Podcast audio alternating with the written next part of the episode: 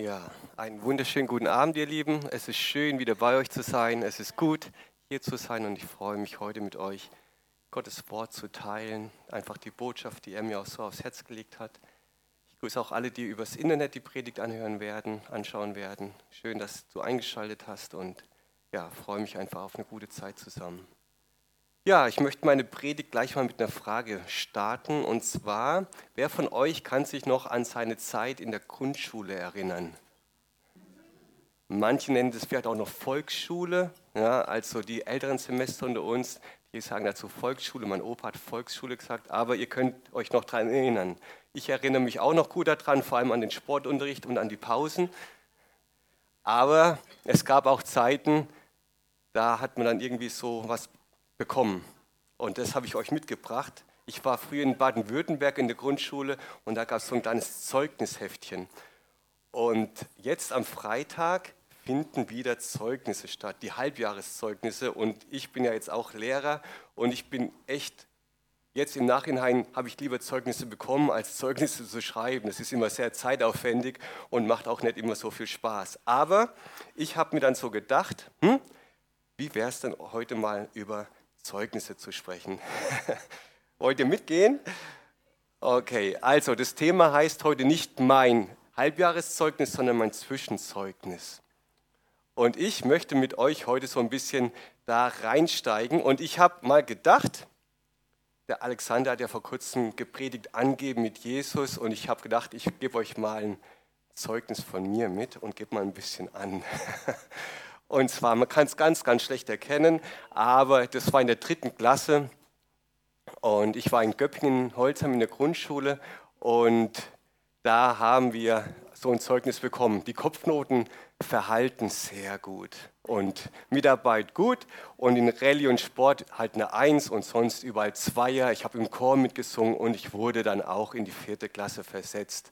Also das war ein schönes Zeugnis für mich und ich habe mir so gedacht, ich versuche mal, so dieses Schu Zeugnis aus der Schule auf unser Leben zu übertragen. Okay? Aber bevor wir das machen, habe ich mir gedacht, ja, wie ist das denn eigentlich so? Wir haben oder bekommen Zeugnisse in der Schule vom Lehrer und er hat sich ein Bild über das Halbjahr oder über das Schuljahr gemacht von uns und beurteilt uns.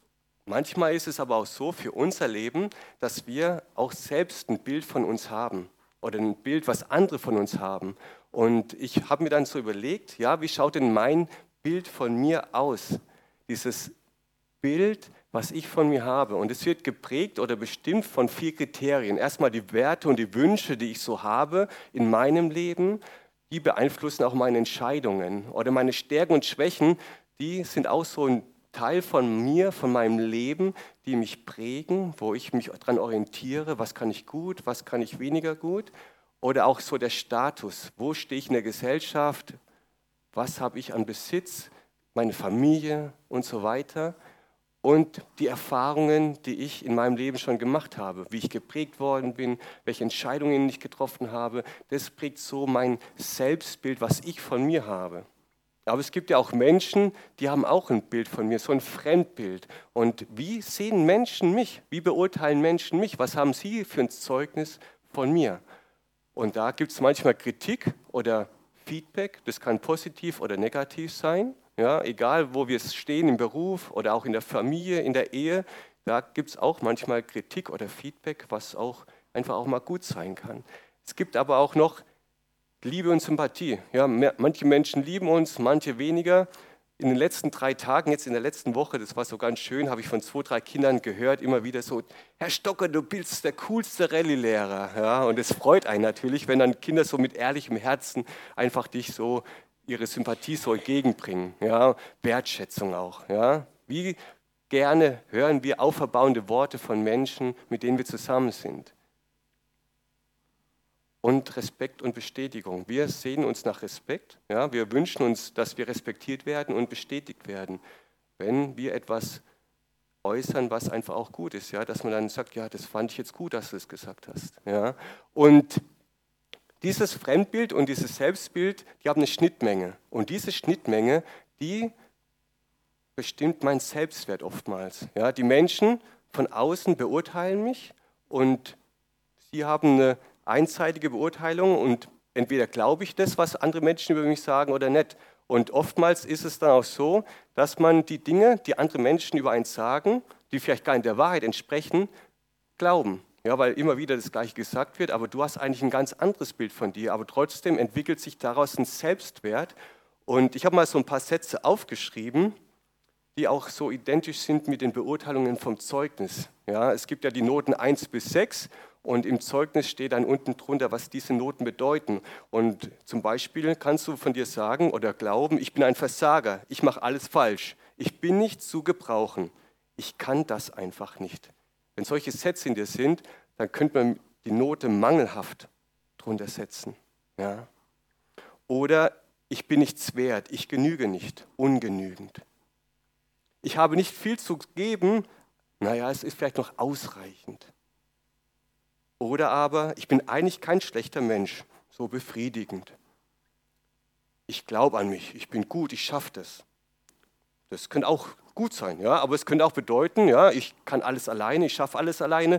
Da kann auch so ein Hang von Stolz auch dann da sein, so von Unabhängigkeit. Oder aber, ich bestimme über mich selber, ich kann das schon, ich weiß, was ich kann und egal, was die anderen sagen, ich mache meinen Weg und ich kann das so. Und das ist eben auch Egoismus, ich denke nur an mich und das kann zum einen natürlich, wenn man merkt, man kann das so vieles selber machen, dann ist man in dem, was man gut kann, sehr gut. Und das könnte in der einen Seite eine Eins sein, aber auf der anderen Seite auch, wie gesagt, Arroganz, Stolz, überheblich. Und jetzt ist natürlich die Frage, ist das, was mein Selbstwert ausmacht, abhängig von dem, wie ich mich sehe oder von dem abhängig, wie andere Menschen mich sehen? Ich glaube, es entscheidend ist, dass wir wissen, wie Gottes Bild von uns ist. Ja, weil er gibt uns die wahre Identität. Und Gottes Bild von mir, wie sieht Gott mich? Und wir lesen in 1 Samuel in 1 Samuel 16, Vers 7, da kennen wir die Geschichte, wo David zum König berufen wird. Ja, und seine Brüder, die waren groß und stark. Und Gott hat aber gesagt, er schaut nicht auf das, was vor Augen ist. Der Mensch schaut auf das, was vor Augen ist, aber der Herr sieht auf das Herz. Ja, Gott schaut in unsere Herzen hinein. Er beurteilt uns ganz anders. Und er sieht uns ganz anders, als die Menschen uns sehen oder wir uns manchmal auch selber einschätzen und wertschätzen. Was sagt also Gott über mich? Und ich habe da mal so drei Sätze euch mitgebracht, die bringen wir auch den Kindern im Kindergottesdienst immer so bei. So drei prägnante Sätze. Und zwar, ich bin gewollt, du bist gewollt, du bist geliebt und du bist berufen. Gott hat uns total gewollt. Bevor die Welt schon geschaffen worden ist, hat er schon Gedanken über dich und mich gehabt und er hat sich total gefreut, als du auf die Welt gekommen bist. Und er liebt dich total über die Maßen. Deshalb hat er seinen eingeborenen Sohn auch gesandt auf diese Welt, dass er uns die Liebe einfach zeigt und wir sind geliebt. Und er hat uns berufen, die Welt zu verändern. Er hat uns berufen, er hat uns Fähigkeiten gegeben und er hat uns ja, den Heiligen Geist gegeben und wir dürfen den Unterschied machen. Und deshalb ist das Bild von Gott, was Gott von mir hat, meine wahre Identität. Und entscheidend ist, glaube ich dem, was die Welt von mir sagt, oder glaube ich dem, was Gott über mich sagt. Und ich möchte mit euch jetzt mal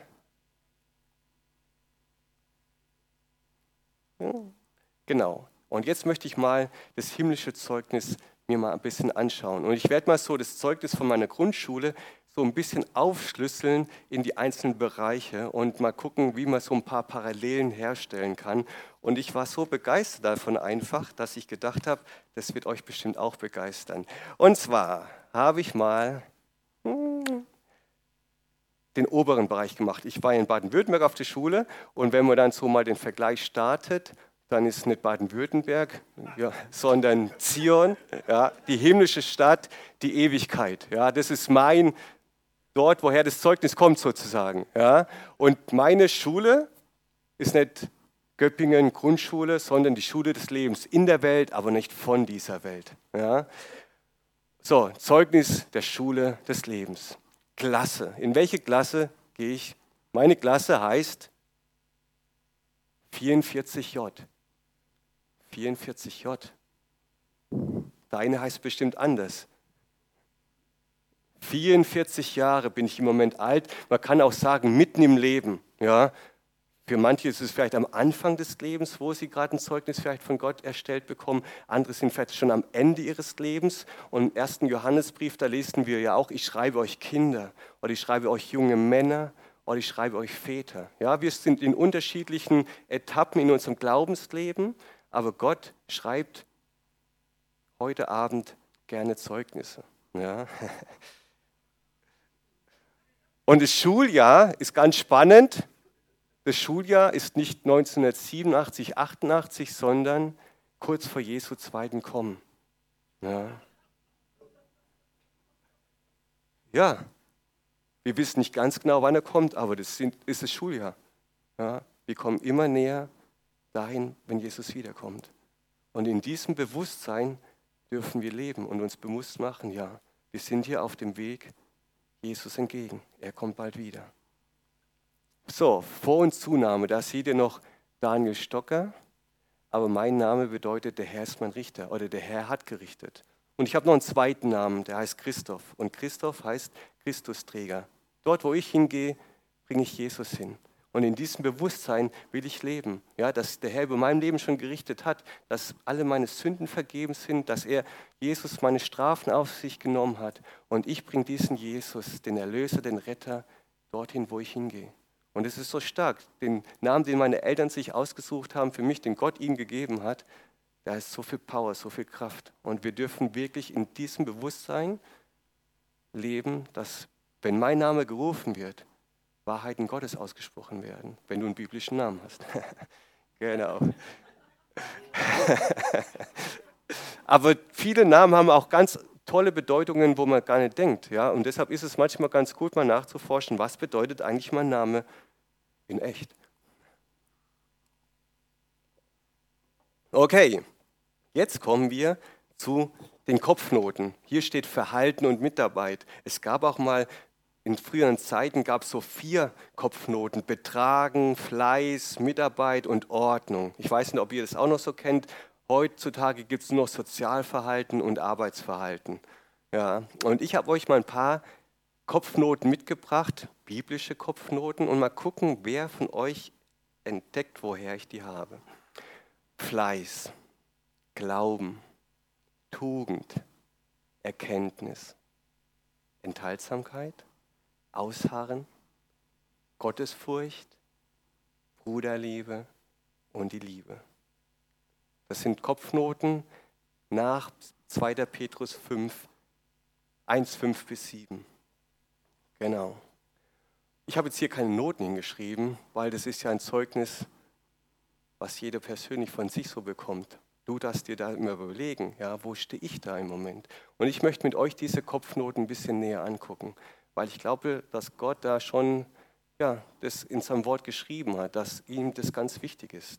Und der Paulus, ne, der Petrus hat es geschrieben und zwar lese ich, lese ich euch mal diese Bibelstelle vor aus 2. Petrus. Ich bin beschenkt und berufen, dass seine göttliche Kraft uns alles zum Leben und zur Gottesfurcht geschenkt hat, durch die Erkenntnis dessen, der uns berufen hat durch seine eigene Herrlichkeit und Tugend, durch die er uns die kostbaren und größten Verheißungen geschenkt hat, damit ihr durch sie Teilhaber der göttlichen Natur werdet, die ihr dem Verderben, das durch die Begierde in der Welt ist, entflohen seid.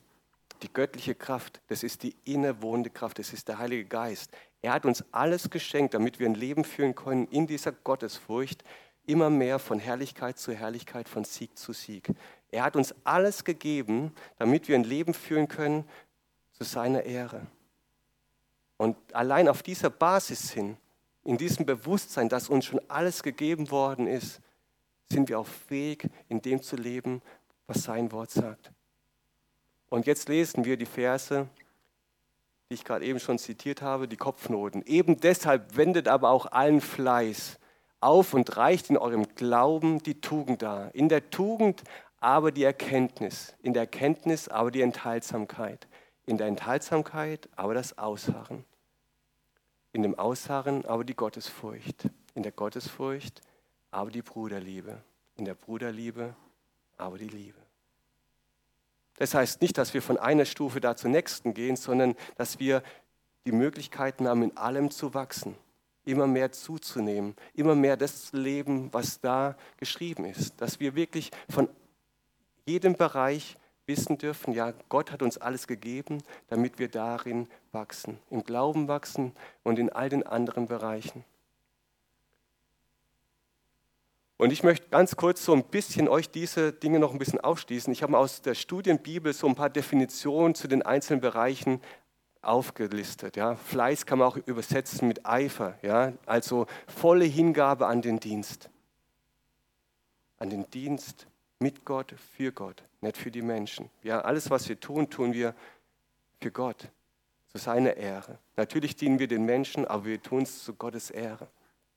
Und es ist eine Frucht des Geistes. In 2. Korinther 8, Vers 7, dort können wir lesen, aber so wie ihr überreich seid in Glauben und Wort und Erkenntnis und allem Eifer und der Liebe, die von uns in euch geweckt ist, so möget ihr auch in diesem Gnadenwerk überströmend sein. Eifer. Wie schaut es in deinem Leben aus? Bist du voller Eifer, voller Begeisterung, voller Leidenschaft, voller Hingabe in dem, wo Gott dich hingestellt hat? Wo du ihm dienen darfst? Kopfnote. Jeder darf da seine eigene Antwort drauf geben. Gott schreibt da jetzt keine Note hin. Ja? Aber du kannst mal so mit dem Heiligen Geist drüber sprechen. Ja? Wie schaut's aus? Du hast mir alles gegeben, damit ich voller Eifer sein kann. Und wenn ich auf mein Leben gucke, ja, da ist manchmal auch so, wo ich denke, ja, ja, aber ich strecke mich danach aus. Ich will, ich will darin wachsen, ich will darin zunehmen, voller Begeisterung und voller Freude, diesem Eifer ja, einfach da immer mehr Raum zu geben. Okay, Eifer, Fleiß. Als nächstes Glauben, Pistis. Ja, und dort steht Überzeugung, Erkenntnis haben, Zustimmung geben, Vertrauen haben. Ja, wir sind überzeugt, dass Jesus uns liebt, dass er an uns glaubt und aus Glaube hat er sein Leben gegeben, weil er überzeugt war, dass das, was er am Kreuz tut, sein vollkommenes Opfer genug ist, damit wir mit dem Vater in Ewigkeit Gemeinschaft haben werden. Und er war davon überzeugt. Und genau so dürfen wir mit Überzeugung an unserem Glauben festhalten und diesen Glauben mit anderen Menschen teilen, weil wir davon überzeugt sind. Wir haben Gott erlebt. Ja, wir haben ihn erfahren und wir können von dem berichten und wir können unseren Glauben teilen, weil die Menschen, die Jesus noch nicht kennen, ja, die wissen gar nicht oftmals, woran sie glauben können. Aber wir können da wirklich mit Überzeugung unseren Glauben auch weitergeben. Tugend, da steht in der Elberfelder Studienbibel, das kommt von Gefallen, also ein wohlgefälliges Leben vor Gott führen, Vollkommenheit, Tüchtigkeit. Und es ist eine menschliche Fähigkeit auch. Ja? Wir, wir können uns entscheiden, ja? ein Leben zu führen, was Gott wohlgefällig ist, ein Wohlgeruch für ihn ist. Ja? Erkenntnis, das war auch ganz toll, durch Erfahrung, Wissen. Ja, ich habe nicht nur Kopfwissen, sondern ich habe das wirklich erlebt. Ich habe euch schon mal beim letzten Mal bei meiner Predigt über dieses Kapieren gesprochen. Ja, das, was wir angefasst haben, das, was wir begriffen haben, was wir angefasst haben. Ja, das wird in uns Substanz in unserem Herzen bekommen, weil wir gesagt, gespürt haben, ja, Gottes Wort ist wirklich wahr. Es ist nicht nur da oben in meinem Kopf verankert und ich weiß, dass Gottes Wort wahr ist, sondern ich habe es wirklich erlebt in meinem Leben, dass es mich dreht. Und wer Erkenntnis hat, Besitz von Wissen hat, aus dem kann man auch anderen etwas mitteilen. Und es ist wichtig, dass wir unsere Erfahrungen teilen, dass wir die Erkenntnis, die wir auch, sage ich mal, durch Gottes Wort bekommen haben, dass wir das auch anderen mitgeben und teilen und sagen, du, in der Situation, wo du gerade stehst, da habe ich Gott auch schon erlebt und ich kann dir darin helfen, weil ich erlebt habe, dass das, was Gott in seinem Wort sagt, wirklich mir geholfen hat. Und da dürfen wir anderen auch teilhaben lassen. Und dadurch wächst dann auch Erkenntnis. Enthaltsamkeit, sich in der Gewalt haben, Mäßigung, bewussten und beherrschten Umgang mit Essen, Trinken, Sexualität und Gemütsregungen oder anderen Bereichen. Ja, jeder kennt das so seine Bereiche, wo er herausgefordert ist, wo er Schwierigkeiten hat, wo er sich vielleicht manchmal ja, nicht selbst beherrschen kann. ausharren. Geduld, dulden, ertragen, Ausdauer, unter etwas bleiben, unter üblen Bedingungen ausharren, ertragen böser Dinge. Und es ist nur möglich, warum? Weil Jesus die Hoffnung der Herrlichkeit in uns lebt. Und wir wissen, er hat diese Dinge, in denen wir gerade vielleicht stehen, die ganz schwer sind, in seiner Liebe zugelassen, weil er gesagt hat, ich gehe mit dir da durch. Und das Maß, was dich gerade so runterdrückt, das ist genau bemessen. Es wird dir nicht schaden, sondern es wird dir zum Besten dienen, wenn du mit mir da durchgehst und nicht aus diesen Situationen fließt. Weil ich habe da einen Plan da drin. Alle Dinge werden denen zum Besten dienen, die Gott lieben. Amen. Ja. Gottesfurcht. Da stand in der Studienbibel nicht so viel drin, aber man kann da ganz, ganz viel draus fassen. Da stand Frömmigkeit und Gottesverehrung als zwei Schlagwörter drin. Aber die Gottesfurcht ist ja nicht die Furcht, dass wir vor Gott Angst haben, sondern diese Ehrfurcht vor ihm, indem wir erkennen, wer er wirklich ist, seine Größe, seine Macht, seine Herrlichkeit, seine Schönheit. Und je mehr wir in Beziehung mit ihm sind, ihn besser kennenlernen, umso mehr wird unser Herz wirklich in dieser Furcht vor ihm leben, weil wir wissen, und aus dieser Dankbarkeit mit ihm leben, dass er uns auserwählt hat, dass wir mit ihm Gemeinschaft haben dürfen, dass wir mit ihm einen Weg gehen dürfen, der voller Kraft, voller Liebe ist und wo voller Leben auch drin ist. Ja, und da wächst diese Dankbarkeit, diese Anbetung zu ihm hin. Und das ist Gottesfurcht, dass wir wirklich erkennen, wer er ist und ihn da drin verehren. Bruderliebe, ja, das steht in der Studienbibel, Philadelphia, ist das Wort dazu. Und es ist die Geschwisterliebe, die Liebe der Christen untereinander, die aus dem gemeinsamen geistlichen Leben heraus möglich wird.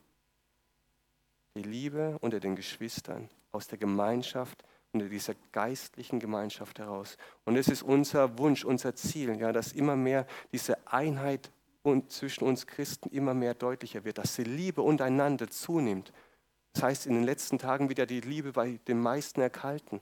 Ja, aber wir sind dazu berufen, dass wir uns untereinander lieben, weil anhand der Liebe untereinander sehen die Menschen, die zu uns kommen, dass Jesus lebt.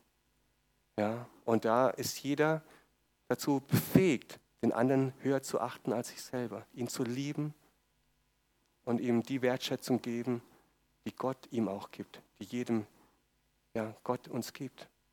Und als letztes die Liebe, die Agave-Liebe, die Liebe Gottes, ja, diese bedingungslose Liebe.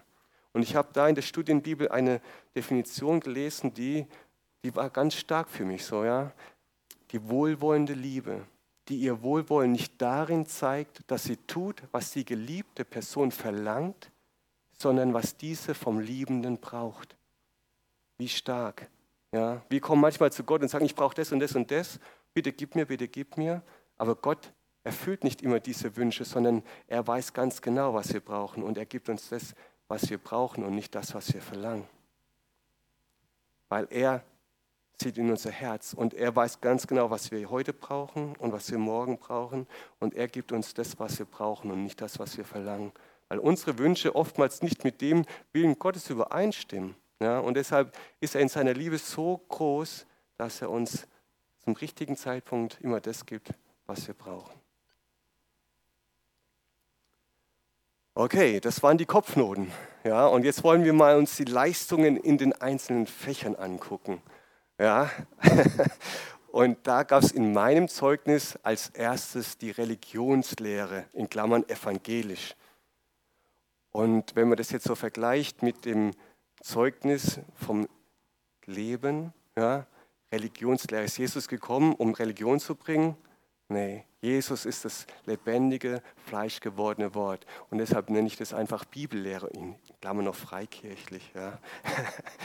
ja, weil vieles, was im Religionsunterricht heutzutage weitergegeben wird, wo es angezweifelt wird, ob das Grab leer war oder nicht, wo viele Dinge einfach so ja, verwaschen, verwischt wird, ja, da ist es wichtig, dass wir ganz klar das Fundament der Bibel haben, wo ganz klar die Wahrheit drinsteht. Und das ist das, was wir brauchen, ja.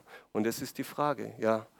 Woran orientiere ich mich in meinem Leben? An den Meinungen von anderen oder schaue ich als erstes in Gottes Wort? Ja? Bibellehre. Mit dem Heiligen Geist wird das Wort lebendig Und das ist das Entscheidende. Wir können die Bibel lesen so, dann ist sie manchmal trocken und langweilig, aber der Geist macht es lebendig. Und ich lade euch dich ein, ja, einfach zu schauen, wie lese ich meine Bibel? Lade ich den Heiligen Geist ein, mir neue Wahrheiten zu offenbaren? Bin ich bereit dazu und bin ich auch in diesem Vertrauen, wenn ich ihn bitte, dass er es auch tun wird? Ja, und das ist ein Unterrichtsfach, ja, nicht Religionslehre, sondern wirklich Gottes Wort, die Wahrheit. Darin möchte unser Heiliger Geist immer weiter Tiefen offenbaren. Als nächstes Deutsch, da habe ich jetzt schon die Alltagssprache, ja. Und die Alltagssprache ist die Sprache, was kommt aus deinem Mund raus, ja. Was sage ich, wenn ich in Drucksituationen bin? Kommt dann immer noch die Wahrheit raus oder die Liebe raus? Bin ich einer, der ermutigt, der auferbaut, der tröstet, wenn ich mit anderen Menschen zusammen bin? Wie rede ich in meinem Alltag? Im Verborgenen, wenn ich alleine bin mit anderen Menschen? Als nächstes steht bei mir der Heimat- und Sachunterricht. Heimatunterricht. Ja. Und unsere Heimat ist ja nicht hier. Deshalb habe ich es genannt, Himmelskunde, Königreich Gottes. Ja. Und Offenbarung 21 und 22, da hast du schon mal einen Vorgeschmack, was auf uns wartet. Wir sind hier nur auf der Durchreise. Ja? Und das Königreich von Jesus, ja, das ist ein Königreich von Gerechtigkeit, Frieden und Freude, gewirkt durch den Heiligen Geist. Und in welchem Bewusstsein lebst du hier auf dieser Erde, dass dort, wo du hingehst, auch das Königreich von Jesus mitgeht? Als nächstes, ach so, Sachunterricht noch. Ja, das gibt es auch heute noch. Ja, da macht man Versuche so ein bisschen oder lernt eben verschiedene Bereiche kennen. Und ich habe das mal so genannt, die Gaben des Geistes. Ja. Also der Heilige Geist gibt uns keine Sache, sondern es sind Gaben, es sind Geschenke. Ja.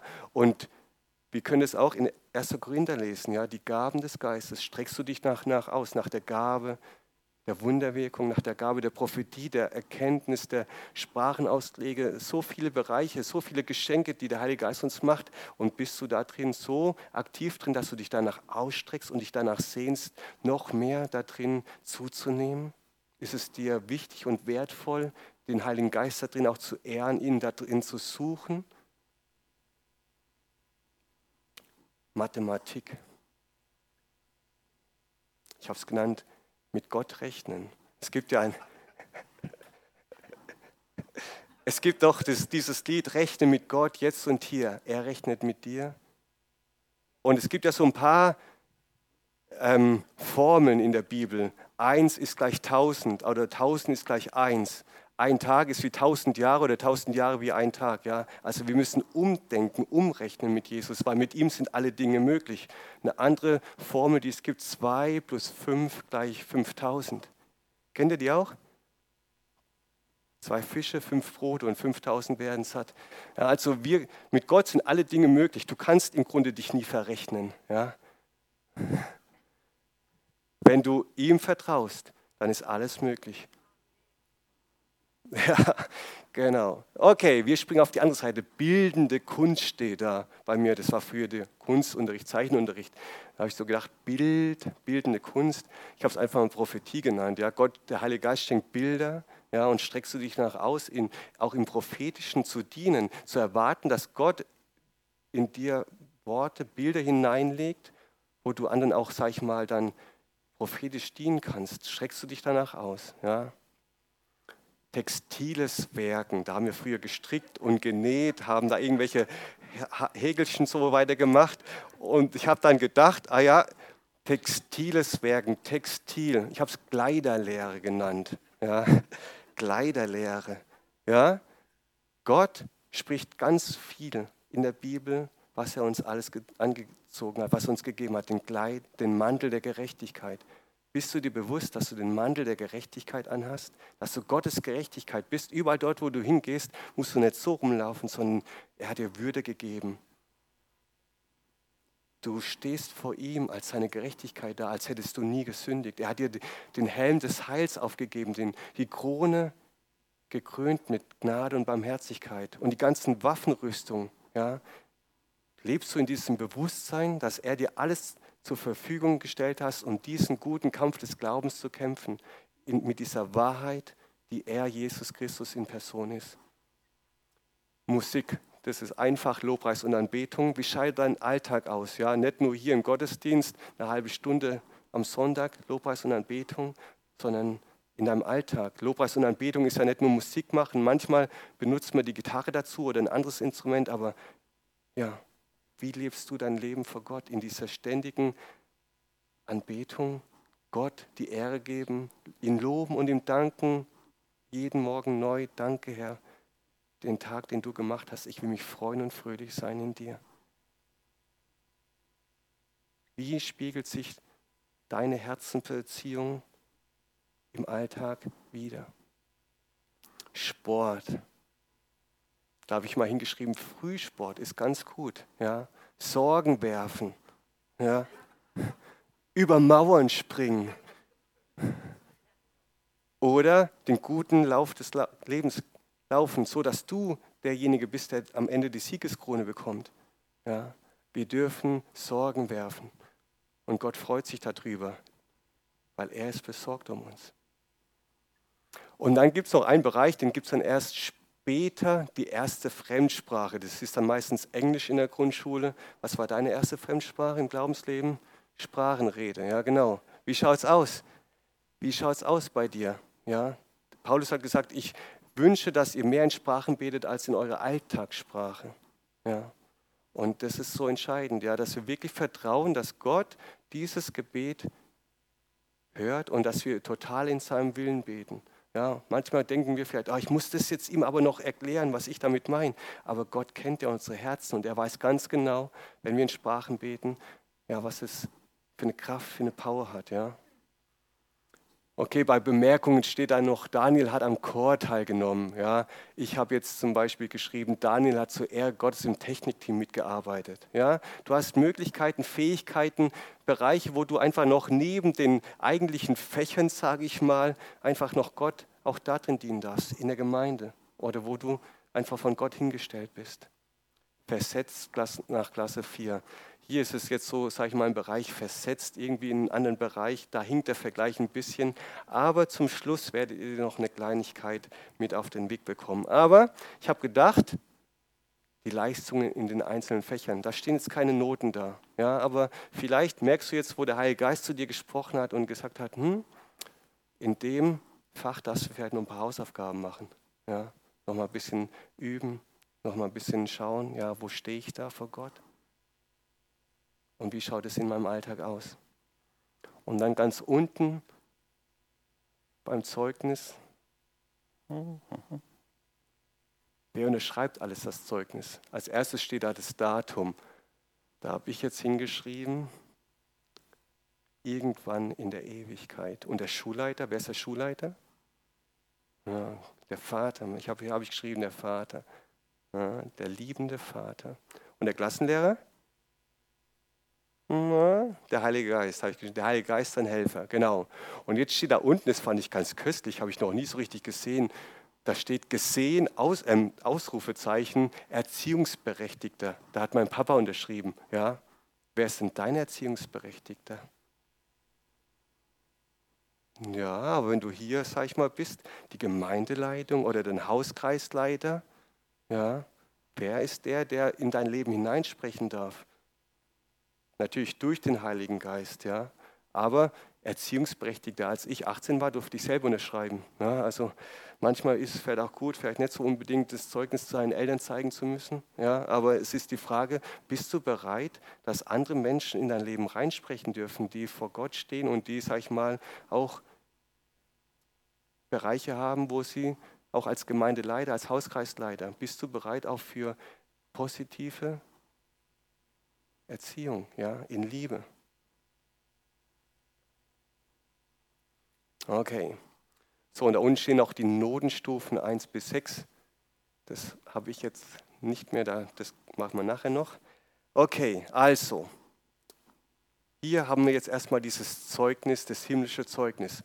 Und der Lehrer in der Schule bewertet ja die einzelnen Fächer, indem er manchmal auch, sag ich mal, die Leistungen abfragt durch Prüfungen, durch Tests, durch Klausuren, durch Hausaufgabenkontrollen, Leistungskontrollen, wie man es einfach nennen möchte.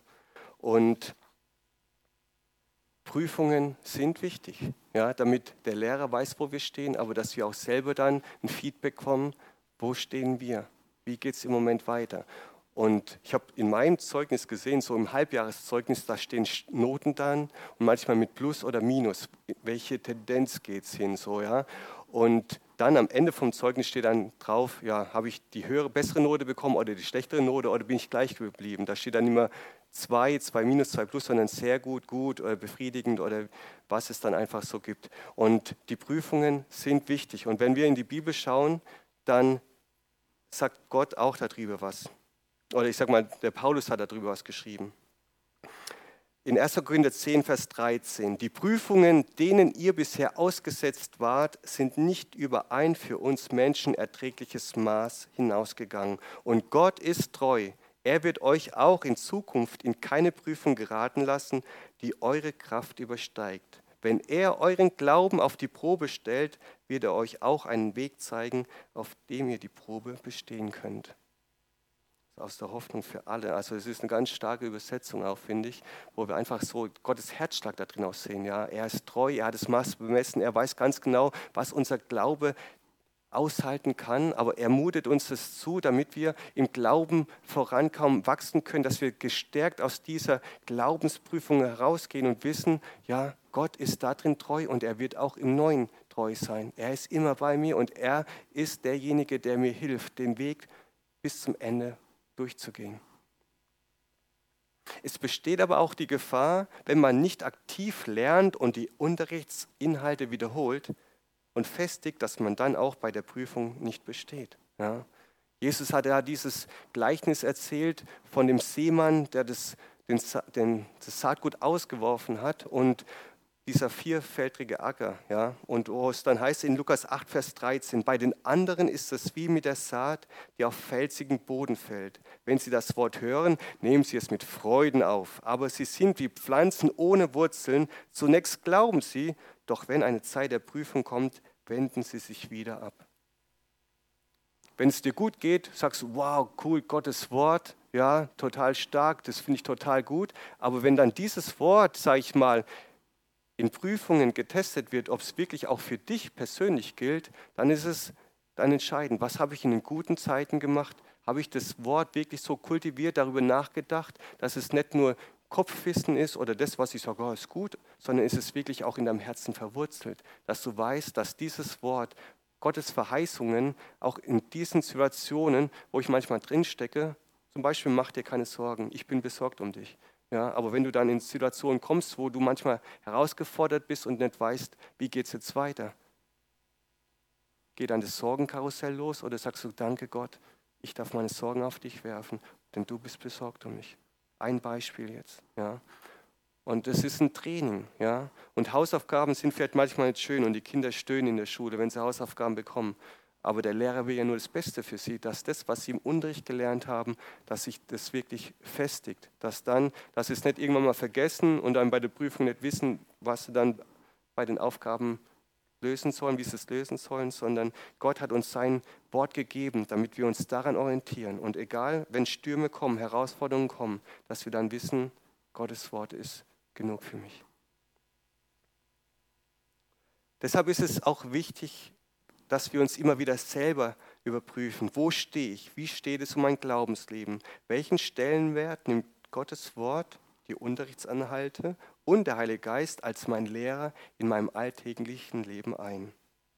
Und in 2. Korinther 13, Vers 5, dort lesen wir, prüft euch, stellt selber fest, ob euer Glaube noch lebendig ist, oder ist es bei euch nichts mehr davon zu merken, dass Jesus Christus unter euch lebt? Dann allerdings hättet ihr diese Prüfung nicht bestanden. Es ist wichtig, dass Gott uns prüfen darf, dass wir uns selber prüfen. Ja, und der David, der hat auch gesagt, prüfe mich Gott. Ja, in Psalm 139, Vers 23, dort heißt es, durchforsche mich, o oh Gott, und sieh mir ins Herz, prüfe meine Gedanken und Gefühle, sieh, ob ich in der Gefahr bin, dir untreu zu werden und wenn ja, hol mich zurück auf den Weg, den du uns für immer gewiesen hast. Ja. Bist du bereit und offen dafür, dass Gott in dein Herz hineinschauen darf, dass er prüfen kann, dass er dir zeigen kann, wo du vielleicht Wege eingeschlagen hast, wo du vielleicht Entscheidungen getroffen hast, die nicht nach Gottes Wort getroffen worden sind, durch den Heiligen Geist geführt geworden sind. Und Gott möchte dir da drin wirklich begegnen. Und wenn du spürst, ja, Heiliger Geist, da klopft er gerade an in diesem Bereich, dann sei bereit dazu, auch den Weg dann wieder dahin zu gehen, wo Gott dich hinführen möchte. Ja, auf den Weg, den er für uns schon vorbereitet hat. Ja, weil da ist Leben. Unser Leben lang kämpfen wir den guten Kampf des Glaubens. Und Paulus fordert Timotheus dazu auf, in 1 Timotheus 6, Vers 12, kämpfe den guten Kampf des Glaubens, erringe so das ewige Leben. Dazu hat dich Gott berufen und das hast du vor vielen Zeugen bekannt. Wir sind berufen, ja, den guten Kampf des Glaubens zu kämpfen und darin treu zu sein. Und Paulus selbst hat dann über sein Leben gesagt in 2. 2. Timotheus 4, Vers 7. Doch ich habe den guten Kampf des Glaubens gekämpft. Jetzt ist das Ziel erreicht und ich bin Gott treu geblieben. Und dieses Wort treu, das hat mich schon beschäftigt, so am Ende des Jahres. Da machen wir so einen kleinen Jahresrückblick immer und haben uns so ausgetauscht. Und das Erste, was ich einfach immer wieder sagen kann, wenn ich rückblickend immer das Jahr angucke, was mir zu Gott einfällt, er ist treu. Er ist einfach nur treu. Und unsere Tochter war zu Besuch da und als sie dann wieder weggegangen ist, sie hat in, auf einer Matratze in meinem Büro geschlafen und dann lag da ein Lesezeichen von ihrem Buch und da stand drauf, Gott ist treu.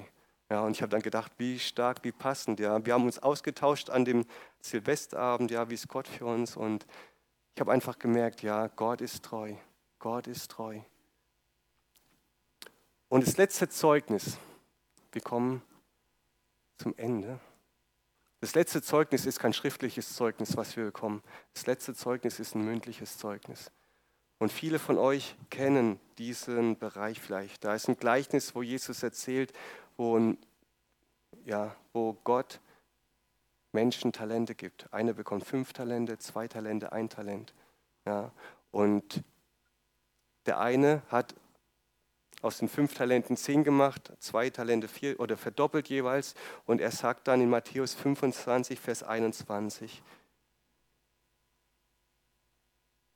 sein Herr sprach zu ihm, Recht so, du guter und treuer Knecht.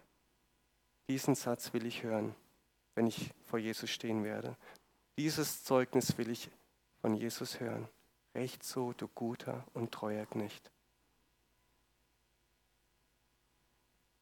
Über weniges warst du treu, über vieles werde ich dich setzen.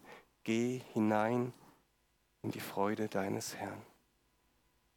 Gott kommt es nicht darauf an, was wir leisten. Kein bisschen. Und deshalb hinkt auch dieser Vergleich mit dem Zeugnis, dass wir Noten bekommen. Gott kommt es allein darauf, auf unser Herz drauf an.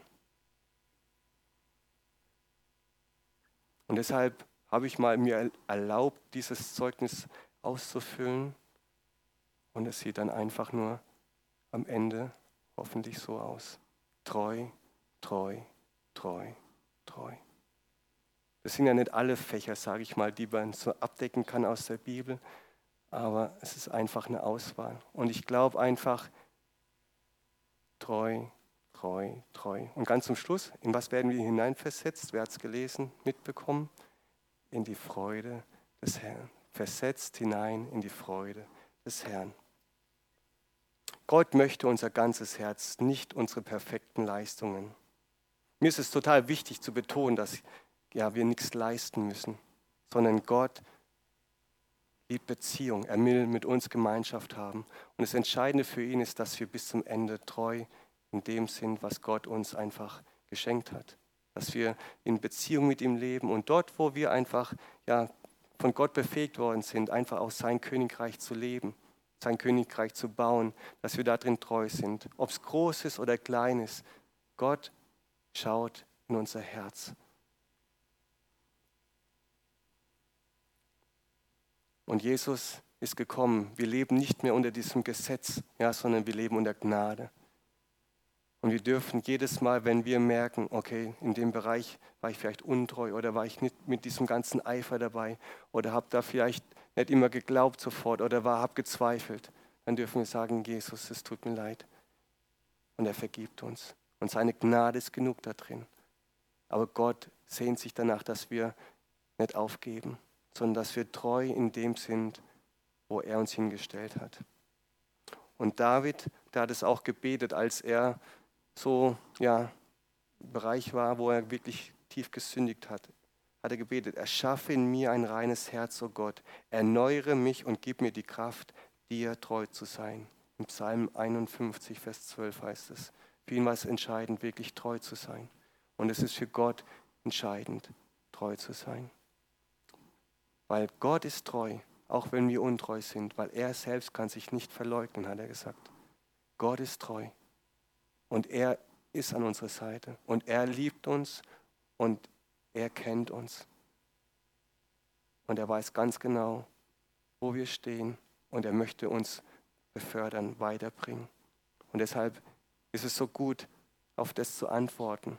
Und wenn du merkst, in irgendwelchen Bereichen, sag ich mal, in diesen Fächern, in diesen Kopfnoten, bildlich gesprochen, wo der Heilige Geist so angeklopft hat, da möchte ich gern mit dir nochmal hinschauen. Da möchte ich mit dir einfach wirklich ja zu dir sprechen, dir Hausaufgaben aufgeben, damit es nochmal fest wird, was du schon gehört hast. Damit du im Glauben treu bist, weil Treue und Glaube haben so den gleichen ja, Ursprung, ja, Pistis, Pistos, ja, treu ist auch glaubwürdig, zuverlässig, ja. Und Gott hat gesagt, wer zu mir kommt, ja, der soll im Glauben kommen, weil der, der im Glauben kommt, für den werde ich ein großer Belohner sein. Und wenn du manchmal merkst, okay, in dem Bereich bin ich jetzt gefallen, da war ich untreu, dann komm in diesem Glauben, in dieser Gewissheit, dass Gott dir vergeben hat durch seinen Sohn Jesus Christus. Und er berührt dein Herz neu. Er heilt dein Herz und er klagt dich nicht an. Ja?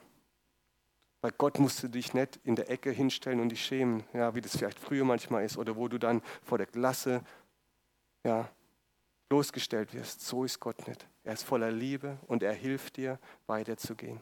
Und ich lade dich ein, einfach auch jetzt, wenn wir nochmal so in diese Zeit gehen vor den Herrn, ganz ehrlich mit ihm zu sein. Dass du einfach sagst, Herr, ich möchte dir treu sein. Und du weißt, wo ich dir vielleicht in der letzten Zeit ja mit einem halben Herzen gedient habe oder untreu war, wo ich vielleicht Entscheidungen getroffen habe, weil ich gedacht habe, ich kann alles alleine ohne dich.